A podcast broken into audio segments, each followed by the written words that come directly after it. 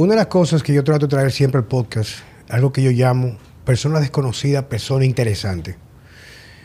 Hay personas en nuestro mundo donde hay tanta pluralidad, tanta diversidad, por llamarlo así. No hablamos de la parte, eh, sino de la parte pensamiento, perspectiva. Que conocer personas que han vivido en el extremo para donde se encuentran en el día de hoy es digno de admiración, una de las cosas que yo admiro respecto a un ser humano. Y una de las razones por las cuales te traje aquí en el día de hoy, aparte del cariño, el respeto que te tengo, la alta estima, es para que los demás puedan entender que siempre, aunque el sol sale para todo el mundo, no a todo el mundo le brilla, y que tú elegiste en un momento de tu vida hacer un cambio. Y ese cambio que tú has logrado no es un asunto de placebo o de yo me siento bien, no, sino que definitivamente en la vida se vive el principio de la agricultura o el agricultor, donde tú cosechas lo que siembras. Lía Martínez, me honra tenerte aquí en el podcast de Vida Sana con Juan Carlos Simón. Y quiero que me cuente un poco de tu historia. ¿Quién eres tú? ¿Dónde naces? ¿Qué haces? ¿Qué hacías? ¿Qué te ha traído el día de hoy a ser la encargada de la Escuela de Educación de Human Performance de Juan Carlos Simón, a ser una entrenadora más cotizada y tener a partir de unos meses, un año y algo para acá, un crecimiento impresionante en la parte de dietética funcional? Bueno, primero que nada, gracias, maestro. Para mí es un honor estar aquí. Eh, bueno, yo soy una persona completamente diferente, como usted estaba introduciendo, de lo que yo era hace cuatro o cinco años. Háblame de ti, quién tú eres, tu infancia, dónde vienes. Hombre, yo nací en una familia hermosa. Mi madre siempre ha sido el pilar. Eh, tengo tres hermanitos. Madre ahora mismo vive en Puerto Rico, pero nosotros pasamos una adolescencia, una infancia súper bonita. Colegio católico, buenos amigos. Eh, fue muy bonito. Pero llegó un punto de mi vida que, vamos a decir, tuve muchas influencias. No puedo ahora mismo decir el por qué. Y, pero en ese punto de mi vida empecé a ir a muchas fiestas, todos los fines de semana estaba en un bonche, me gusta mucho la música, eh, fumaba, bebía, utilicé marihuana, eh, viviendo la vida a medida que, vaya, que iba por el colegio. Entonces cuando salí del colegio, que fue a la universidad, fui a PEC, estudiar negocios internacionales. Y a PEC yo pasaba más en el colmadito que está en la esquina de PEC que en el mismo PEC. Eh, porque el cobro, los, los amigos, la cosa, eso me gustaba muchísimo. Y tengo muchos amigos todavía que, que tenía en ese momento, solo que se ha transformado, vamos a decir, la amistad. Y nada, eh, yo pensaba que todo estaba bien, yo pensaba que yo me sentía súper bien, yo nunca me he sentido deprimida, yo nunca me he sentido mal con mi cuerpo, yo nunca he tenido pensamientos negativos hacia la vida o hacia mí. Pero llegó un punto de mi vida en el cual sobre todo mi mamá fue mi pilar y mis hermanitos, que me decían, oye, me duele como tú estás viviendo. Ah, pero, pero no, tú vas muy rápido. Porque yo, yo que te conozco hace un tiempo, hemos tenido conversaciones a solas o, en compañía de, nuestra amada María Paula. Pero el tema que tú me comentabas de cómo era tu vida cuando vivías en Puerto Rico. Que tú me decías que trabajabas en un lugar, que salías. Sí, mire, cuando. Pero, pero, llegaste a Puerto Rico, ¿por qué? Porque mi madre eh, fue a Puerto Rico, se fue a vivir allá. Eh, tuvo algo con la empresa aquí, se declaró en quiebra, tenía amigos, tenía negocios allá, se fue a Puerto Rico a vivir con mi hermanito menor. Mi madre me dice, acompáñame. Yo realmente viví una vida por el día a día. Yo no tenía un sentido de, no, yo me voy a quedar por hacer esto. Yo realmente dije de que, pero no importa, lo mismo que yo estoy haciendo aquí lo puedo hacer allá. No tenía nada especial. Y me fui a Puerto Rico. Y en Puerto Rico hacía todo el dinero del mundo, porque es muy fácil hacer dinero trabajando en una banca de, de apuestas y de cositas. Y yo ponía como las apuestas, la lotería. Y trabajaba de domingo a domingo. Tenía todo el dinero del mundo, pero no tenía nada que hacer con eso. Ni tenía el tiempo para gastar ese dinero, ni tenía la energía para yo hacer algo con eso. Entonces me encontré como en un momento de mi vida que yo me dije, y esta es la vida. O sea, vivir... Pero, pero, descríbeme un día tuyo. Un día mío en ese momento, un domingo, porque sea así de drástico. Yo me levantaba a las 7, 8 de la mañana, me servía un café, que era café, leche, chocolate, azúcar. Uy, me iba caminando donde tenía que ir. Eh, llegaba a trabajar y trabajaba sentada en un lugar bebiendo Coca-Cola, me gustaba mucho la Coca-Cola, eh, no comía realmente, o sea, como que me sentarme a comer, yo no comía, yo me bebía una Coca-Cola, me comía una papita, una cosa, fumaba mucho. Entiendo que la, la falta de, vamos a decir, de, de, hambre era por eso mismo, me, pasaba, me fumaba una cajetilla de cigarro Marlboro roja al día.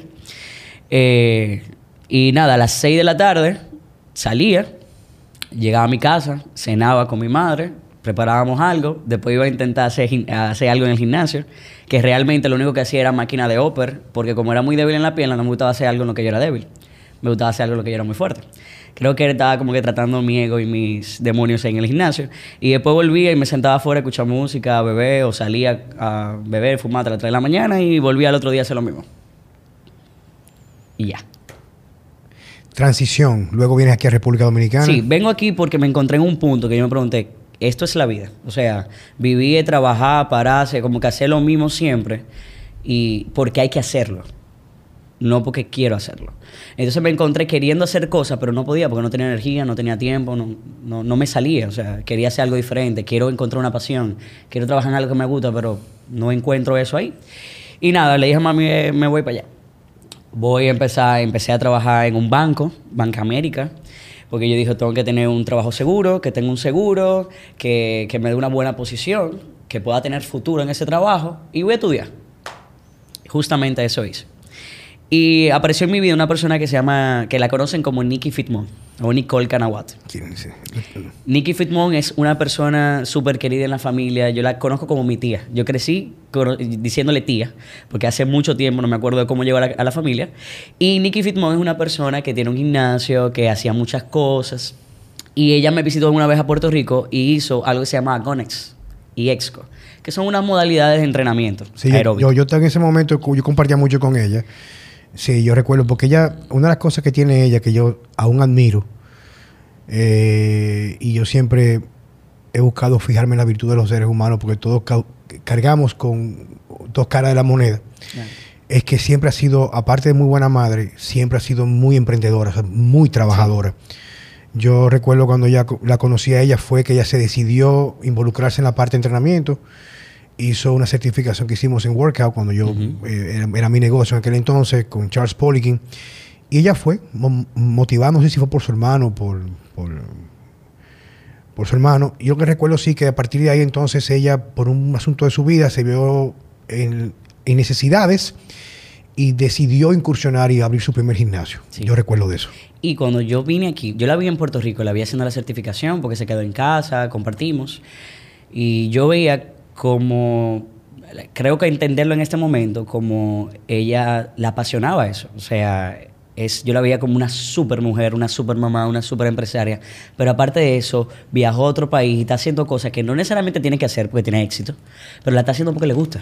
Y tiene un propósito de llevárselo a la gente. Entonces cuando yo vine a la República Dominicana, ella me dijo, mira, acompáñame al gimnasio y entrena aquí, porque a mí más o menos me gustaba eso, en lo que tú inicias tu trabajo, inicias tu, tus estudios.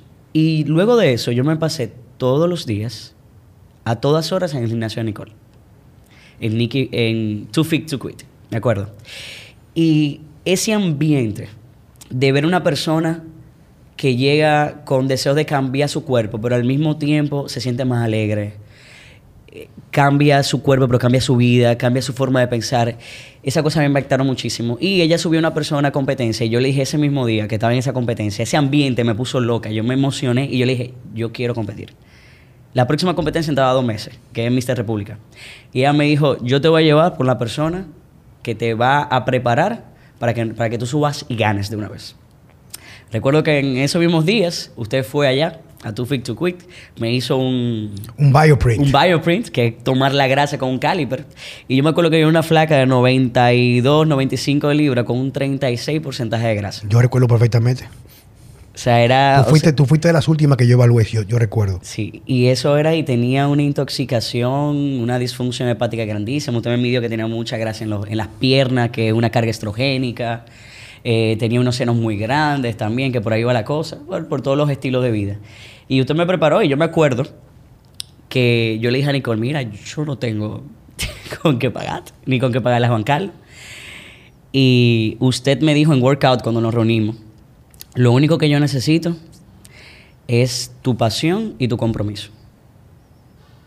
Eso lo había olvidado yo. Bueno, por aquí vamos. Luego de ahí, cuéntame, una de las cosas de, traerte aquí es que quiero que haya un contraste en lo que tú hacías anteriormente, lo que tú haces ahora y cómo tú lo has logrado. Esa parte, tú sabes que yo te admiro mucho porque yo trabajo con muchas personas jóvenes y es muy, es muy normal en la juventud que las personas hoy, hoy lunes quieran ser surfeadores, el próximo lunes quieran ser ingenieros, quieran ser influencers. O sea, no existe en realidad como, digamos, algo claro es normal de la juventud. Tú recibir muchos estímulos, cosas que te impresionan y querer imitar ese tipo de cosas, porque al fin y al cabo el ambiente va a ser más fuerte que la fuerza de voluntad.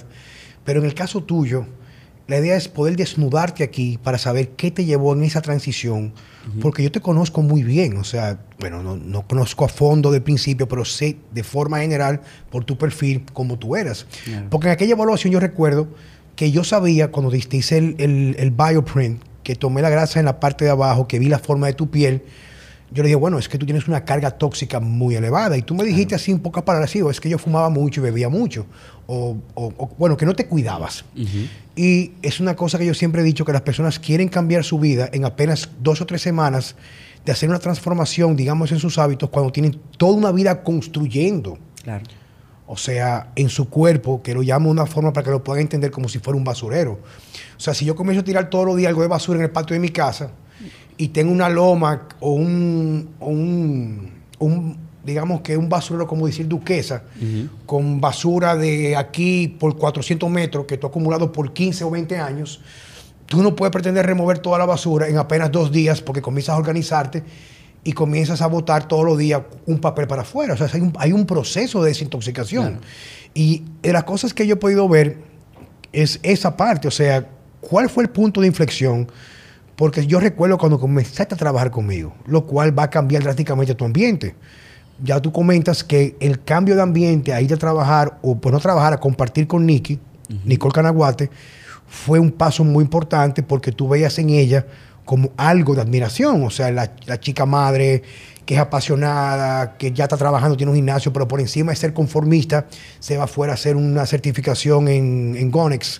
sí, Gonex ese tipo de cosas. Entonces, de ahí, ¿cómo sigue tu historia? Sí, yo creo que eh, el ambiente es la clave, maestro, porque hay muchas cosas que son normales. Como yo le expresé anteriormente, yo no me sentía que había nada malo conmigo. ¿Por qué? Porque mi percepción o mi significado de algo malo está muy distorsionado. Estamos muy acostumbrados a sentirnos de una forma, una inanición, un cansancio y pensar que eso es normal. Entonces, cuando yo veo en Nicole, que fue mi primer acercamiento, una mujer que no se cansa, que está feliz, que quiere hacer cosas, que puede hacer más de lo que la gente normal está haciendo, yo dije, conchale, pero hay algo más. O sea, no, no es normal estar como así, o sea, yo quiero eso, yo quiero saber, yo no sabía que era eso, yo quiero saber cómo hacer eso. Y el ambiente me transformó y me moldeó. Y yo siempre, yo entiendo que, que la clave está en tú sincerarte contigo y bajar tu ego y decir, yo no lo sé todo. Y la forma en que yo hago las cosas no siempre es la correcta. Porque muchas veces creamos, esta es mi experiencia, creamos una, un caparazón para protegernos del exterior, de que no, yo sí, yo puedo, yo hago, yo esto. Pero cuando tú miras afuera y tú dices, conchale, lo que yo tengo, a mí me gustaría que se parezca más a eso. Tú no puedes, yo creo que Albert Einstein dijo, es una locura hacer las mismas cosas y esperar cambios diferentes. O sea, hacer siempre lo mismo esperando diferentes resultados. 100%. Entonces, esa transición me forjó a mí, me, me, me, vamos a decir, me puso en una pared y me hizo enfrentarme con muchísimo demonio de mi persona, pero también de mis hábitos. ¿Por qué tú fumas? ¿Por qué tú quieres salir a amanecer hasta las 4 de la mañana? Si tú te vas a sentir cansada y te vas a sentir mal. O sea, empecé a cuestionarme cosas como que, ¿de verdad tú quieres estudiar negocio? Bueno, pero en estos días me pasó algo similar con eso que tocaba decir ahora mismo. Hace como tres días nos reunimos en, un restaurante porque un amigo mío muy cercano, que es cliente nuestro Human, Aníbal Bonarelli, nos invitó a mí como una forma de hacer algo por la, eh, época de Navidad. Eh, nos invitó a, a comer, a cenar en un restaurante del que más me gusta el bacareto. Y te puedes imaginar que él de origen italiano o sea, sabe lo que comer. Y eso fue de entre 7 de la noche y 9 de la noche, dos horas, que prácticamente era trayendo platos para compartir. Entonces primero fueron entradas, que si el jamoncito, que si la salchicha, lo que llaman antipasto o entrada, ¿verdad? Y después de eso comenzamos a traer diferentes platos de pastas. Una pasta con, con almejas, otra pasta con carne molida, otra con qué sé yo qué cosa, no recuerdo. El asunto fue que entre eso, que fue una comida espectacular, la pasé y no tengo por qué arrepentirme, al contrario, lo, lo repetiría porque fue más la parte de, de satisfacción, de felicidad. Pues también se alejaba un poco de mis hábitos tradicionales, o perdón, hábitos comunes de día a día me excedí en la toma de vino, no me emborraché, pero sí tomé mucho vino, me tomé, no sé, cuatro, cuatro, cinco, seis copas, al final un, un oporto. Y esa noche yo prácticamente no pude dormir, o sea, yo me sentí inflamado. O sea, yo me sentía con la comida parada dura en el estómago, o sea, y yo sé que yo la digerí porque tan pronto llegué a casa me tomé un vaso con vinagre de manzana para acelerar el proceso de digestión. Y yo digo, señores, pero ¿cómo es posible yo lo hice un día y lo podría repetir con cierta regularidad, pero hay gente que lo hace todos los días. O sea, y yo me sentí mal y al día siguiente, o sea, no pude hacer ejercicio, me sentí cansado. O sea, cómo esas cosas que hacemos de forma como cotidiana, como tú bien acabas de decir, o sea, coño, pero es que me siento mal. O sea, ¿por qué yo tengo que tomar hábitos o asumir hábitos cotidianos que en realidad no me permiten vivir con, con plenitud? Claro, y no, mire, cuando yo vi su ejemplo, el de Nicole. Nicole siempre me, a mano, a mano derecha suya, siempre, entonces empecé a educarme con usted y demás. Entiendo que me acortó mucho el camino porque lo que vemos en redes sociales, lo que vemos afuera, de una alimentación saludable, de un estilo de vida saludable, es un consumismo de productos. Y entiendo que eso mismo se añade a este, este otro lado de la vida, de hacer cosas y con un propósito, pero sentirte mal. Entonces yo creo que la clave está, aparte del ambiente, en tú sincerarte contigo y decirte, oye, eso es lo que yo quiero y esa sed, esa, esa inquietud te lleva a ti a tú encontrar tu propósito, te lleva a ti a tú encontrar tu pasión, sea limpiar piso en un lugar, sea fregar. Yo me acuerdo que usted un día me, me relató cómo usted fregaba los platos. Y yo decía, óyeme, a cualquiera le da gusto fregar.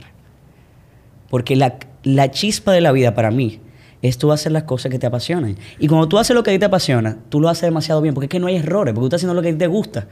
Y si a otro lo ve mal, a ti no te importa porque tú sigues teniendo ese placer de hacer algo que tú quieres. Incluso en ese ejemplo vino, porque no sé qué vino el tema de que creo que fue hablando que hay gente que le gusta cocinar y no le gusta fregar. Mm. Y muchas veces en casa cuando yo recibo visitas y no tengo una gente que me ayude para limpiar, porque hay una persona que va un par de veces a la semana para ayudarnos con la limpieza, ese tipo de cosas en la casa, y yo tengo una cena, muchas veces yo coloco los platos sucios, ¿verdad? En el lado del fregadero en orden lo cubierto en una ponchera y todo sucio. Pero yo no lo hago en ese momento porque estoy cansado. Entonces, si estoy cansado, para mí va a ser una tortura hacerlo. Claro. Pero al día siguiente me levanto a las seis y media de la mañana, me tomo mi vaso de agua, checo un poco redes sociales, en lo que sale el sol, no sé, por decirte algo rápido, me tomo un café y entonces pongo el celular con una pequeña bocinita y pongo, por ejemplo, un podcast o pongo un video o pongo algo de música. Entonces yo comienzo a fregar con agua caliente y cada plato para mí es como un reto de hacer algo bien para demostrarme que yo tengo la capacidad de dejar ese plato sin una gotica de grasa, bien limpio, cada uno lo, voy colocando. Y luego ver al final de que ese reguero que había quedó limpio, me da, me da una satisfacción de que yo lo logré. Maestro, y eso es dopamina. O sea, fisiológicamente, tú lograr cosas y hacerlas bien te da un, vamos a decir, un, un camino en tu cerebro que te da palmadita y te dice, oye, perfecto, lo hiciste muy bien, vuelve a hacerlo. Entonces, cuando nosotros encontramos esas cosas que lo hacemos bien, porque nos gusta, porque le metemos empeño, le metemos corazón, nuestra vida se transforma, porque tenemos más dopamina. ¿Qué dopamina? Es proactividad, es energía, es estar despierto, es poder atreverse a hacer las cosas. Aterrízame algo, háblame de ti como entrenadora. ¿Cómo tú comienzas? ¿Qué has aprendido? ¿Qué te llevó a ser dietista en el día de hoy? Bueno, yo inicié donde Nicole Canaguate estaba entrenando personas y aprendí la forma en que ella lo hace, que está muy influenciado como usted lo hace. Luego de ahí pasé a donde Checo, en G-Fit. Eh, estoy muy agradecida porque siempre los ambientes han sido muy bien instruidos y sobre todo me ha enseñado a pensar. Entonces, la práctica, yo digo que cada entrenador primero tiene que buscar una buena fuente, un buen mentor, pero sobre todo darse el tiempo de experimentar. Porque la persona que yo soy esa parte, Esa parte importante, porque todo el mundo quiere todo rápido. Todo rápido, claro. sin ningún tipo de esfuerzo ni, ni, la paciencia para madurar los procesos. Exacto, porque mira, al, al, principio tú quieres, ok, el entrenador trabaja por hora, por decir algo. Tú quieres tener muchísimas horas, muchísimos clientes. Pero la entrenadora que yo soy hoy, yo digo que a mí no me pagan por hora, a mí me pagan por toda la experiencia que yo tengo y yo puedo hacer algo, puedo solucionarte un problema en un mes. En dos días, en dos entrenamientos, en vez de durar seis, siete eh, o dos años contigo ahí al lado, pero que tú sigas igual de gordo, igual de feo. ¿Sabes? Entonces, eh, como entrenadora, yo siempre tuve una muy, muy buenos mentores usted, eh, Checo Ponterroca, todas las personas que estaban ahí alrededor y también los colegas de nosotros que están en el mismo gimnasio, porque aprendemos de todos. Y la experiencia con diferentes personas me ha formado lo que yo soy hoy, sobre todo me ha dado la capacidad de discernir, porque hay mucha cosa nueva. Siempre hay algo nuevo, pero siempre hay una base. O sea, hay una base que no se niegue y de ahí tú puedes empezar a construir. La base, ejercicio compuesto, squat, deadlift, chin-ups, eh, press, movimiento, rango de movimiento completo, carga progresiva, que tú cada vez puedas un poquito más fuerte, estabilidad, o sea, superficies estables que se pueda transferir a la vida. Luego de ahí tú adornas con, métodos, con, con, forma de poner la polea, con forma de hacer las cosas. Pero yo tener esa base tan sólida con ustedes, entiendo que fue, eh, vamos a decir, el todo, la gasolina de todo ese proceso y la experiencia o el tiempo que tengo con los clientes me ha formado la capacidad de discernir qué es lo mejor en ese momento para esa persona. ¿Qué has aprendido en los últimos dos años de entrenamiento? Uy, aprendí que lo básico tiene todo, abarca el 90% de las cosas. Aprendí que perdemos mucho tiempo intentando poner cosas diferentes, eh, cambiar, siempre tener un estímulo nuevo, cuando en realidad lo que necesitamos es el mismo estímulo con cargas diferentes. Y sobre todo, aprendí que el entrenador puede ser tan bueno como tan buena persona sea. ¿Qué haces en la actualidad hoy en día? Uy. Eh, la, parte, la mayor parte de mi vida es estudiando, cogiendo sol, leyendo libros, porque eso es lo que más me gusta. Pero entreno personas en la mañana y en las tardes me dedico a estudiar. Estudio nutrición, también estudio, estoy en un diplomado de rehabilitación celular, gracias al doctor Jackson y a usted. Y estoy incursionando ahora mismo en la parte de educar de formar esa academia junto con usted, de llevar ese legado, porque entiendo que lo que yo viví, que fue su legado, y lo que me formó a mí, tiene que ser algo disponible para todo el mundo. Explícame cómo es un día de Lía Martínez. Bueno, yo, mi día empieza en mi noche. O sea, para mí la forma en que yo duermo y la forma en que yo me preparo para dormir dicta mi día. Entonces yo desde que llego a mi casa estoy intentando ahora comer temprano. A la hora que yo pueda, pero lo más temprano. O sea, que eso sea prioridad. Yo ahora mismo estoy logrando comer a las 5, entre 5 y 7 de la tarde y 7 de la noche. Desde que llegué a mi casa, toda mi casa es ¿Por qué es eso? Bueno, porque estoy estudiando mucho los ritmos del cuerpo. Y el cuerpo tiene momentos. No, lo que pasa es que yo sé por qué tú lo haces, pero para nuestro público. Claro, yo necesito que tú compartas tu experiencia y por qué tú tomas esas decisiones. Mira, siempre yo he dicho que para ser un buen coach, un buen coach, tienes, tienes que tener mucho de lo que los demás carecen. Porque tú lo que vas a hacer es un proveedor de tu experiencia y tu conocimiento para facilitar el trayecto de cualquier persona del punto A al punto B. Si tú eres una persona que tú estás gorda, tienes insomnio, tienes ansiedad, no logras rebajar, estás depresiva, no, no estás feliz, claro que tú puedes tener una o dos herramientas, pero mientras más herramientas tú tienes como coach, va a ser mucho más fácil llevar a esa persona y sacarla del estancamiento. Entonces, ¿por qué cenar temprano? Mire, la alimentación y la luz son dos cosas que mandan información hacia nuestro cuerpo. Nuestro cuerpo tiene la capacidad de digerir comida en el día, tiene la capacidad de moverse en el día, de crear. Nosotros estamos hechos para crear en el día y reparar en la noche. Entonces, mientras más tarde tú comes, más tú irrumpes ese proceso de reparación. Y el sueño y la reparación son las bases para un buen cuerpo y para una salud. Porque quien entrena crea músculo en la noche. Quien come bien en la mañana pierde grasa en la noche. Y reconstruye esa energía para el otro día darle maduro. O tener más ganas de comer bien y no sucumbir en la ansiedad porque dormí poco, lo mucho café, que eso me lleva en la tarde, 5 o 6 de la tarde, cuando siempre viene esa ansiedad, a elegir alimentos que no me convienen. Sí, algo también que yo he observado en relación a eso, aprovecho la oportunidad para compartirlo, es que me he dado cuenta que mientras más nos cargamos con energía, especialmente con estimulantes en la mañana, eso va a llevar que para poder haber una transición de la estimulación a la relajación, va a haber un incremento de la ansiedad para buscar cómo automedicarnos o prescribirnos con alimentos de mucho placer o mucho azúcar para poder mitigar. Por eso que yo siempre digo que las cosas debemos hacerle en proyección. Si, como tú dices bien, o sea, yo cuento mi día a partir del día anterior, porque dependiendo de cómo yo duermo, yo concluyo el día anterior, va a ser mi abordaje el día siguiente. Así mismo es. Yo siempre he dicho con personas que sufren de ansiedad, cuánto café te tomas. Porque usualmente una, una ansiedad es la manifestación de una necesidad. Si en la mañana necesitas mucho café, es porque no tomaste en cuenta el día anterior, cómo lo concluiste y cómo pudiste dormir para sentirte que estabas con la energía suficiente y la capacidad mental para no tener que hiperestimularte. Un café está bien, pero excederte con quemadores, café, claro que te va a ayudar a avanzar en el día, pero vas a pagar las consecuencias al final del día. Así mismo Entonces, cuéntame, entonces, ¿cuál es la diferencia que has sentido tú de esa primera comida un poco más temprano? Sí, lo primero es que mi sueño ha cambiado completamente. Yo nunca he soñado cuando no tenía la capacidad de soñar. Entiendo ahora que puede ser por una inanición de la GABA, por el insomnio que sufría, por el alto consumo de marihuana.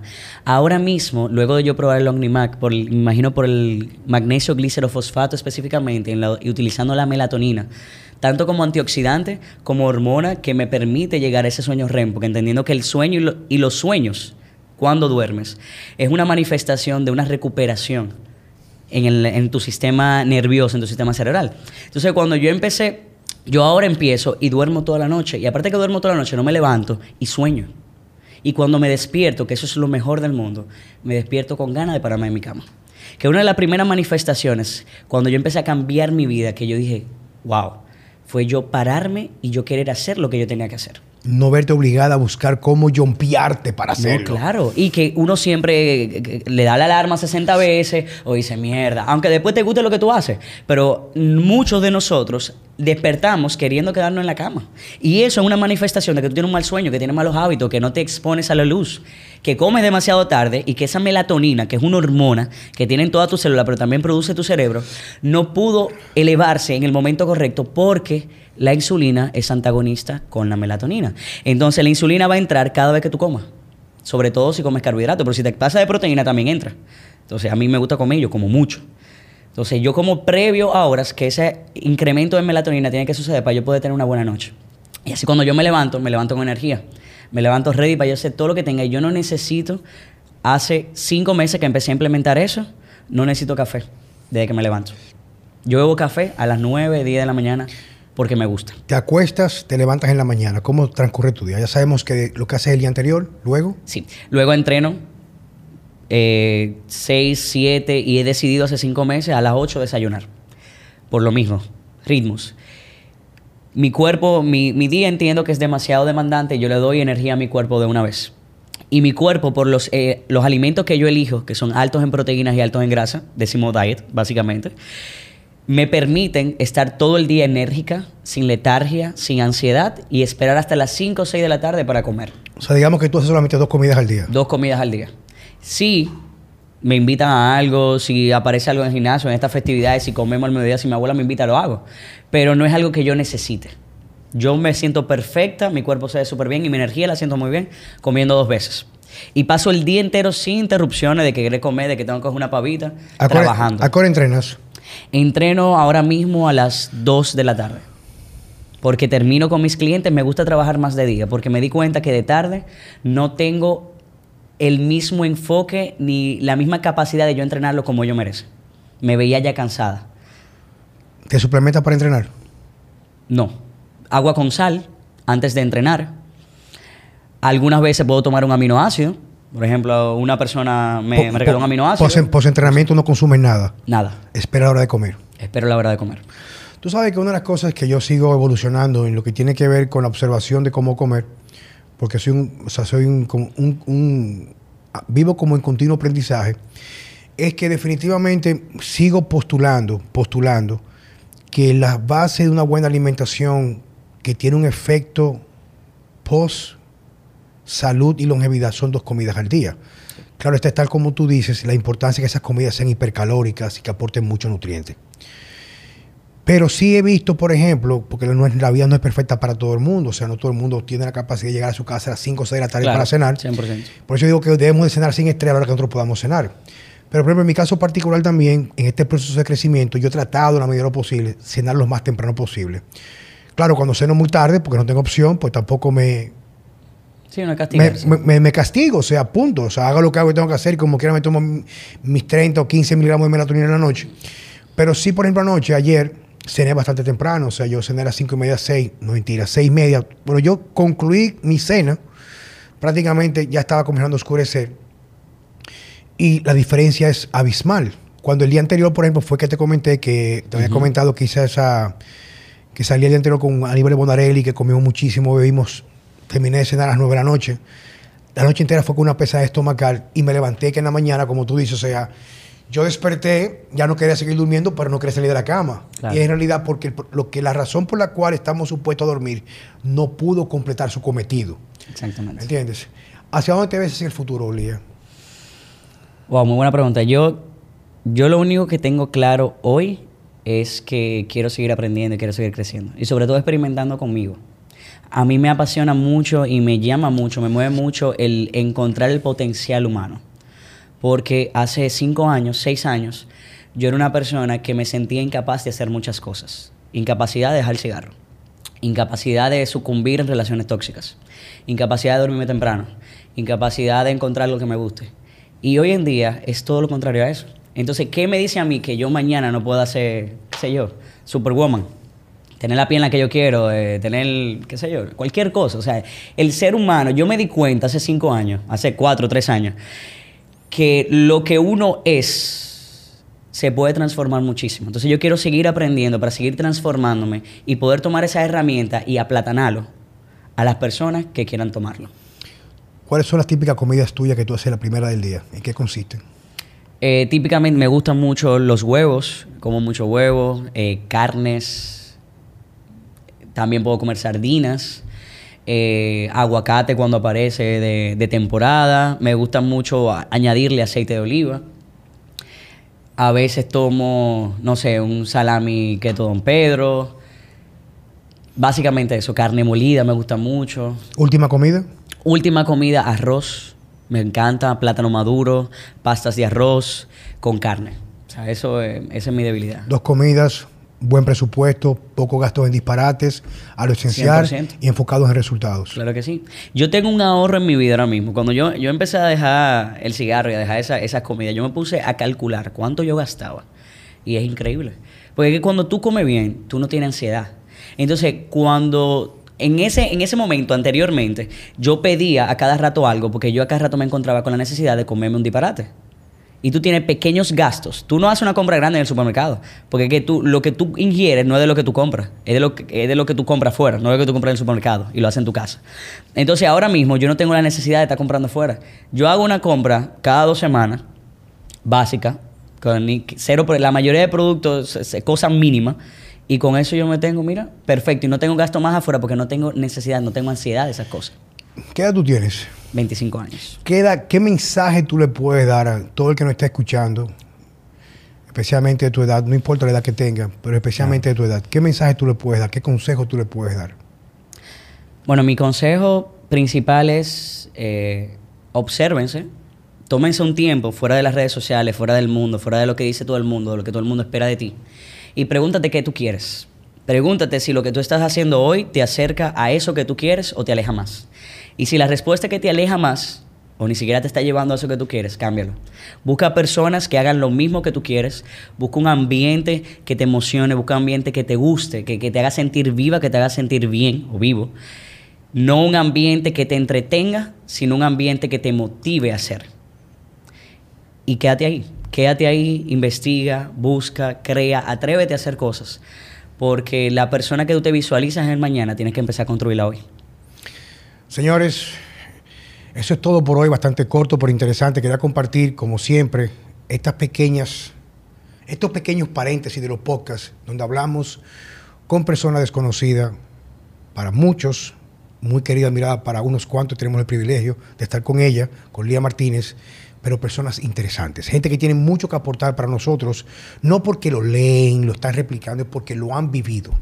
Yo siempre he dicho que el que nació con algo y lo mantuvo no tiene nada que ofertar desde el punto de vista de cómo lograr alcanzarlo. Pero quien no ha tenido y logra tener, quien se ha superado, quien ha cambiado, quien ha podido modificar por encima de todas las adversidades, son ejemplos a seguir.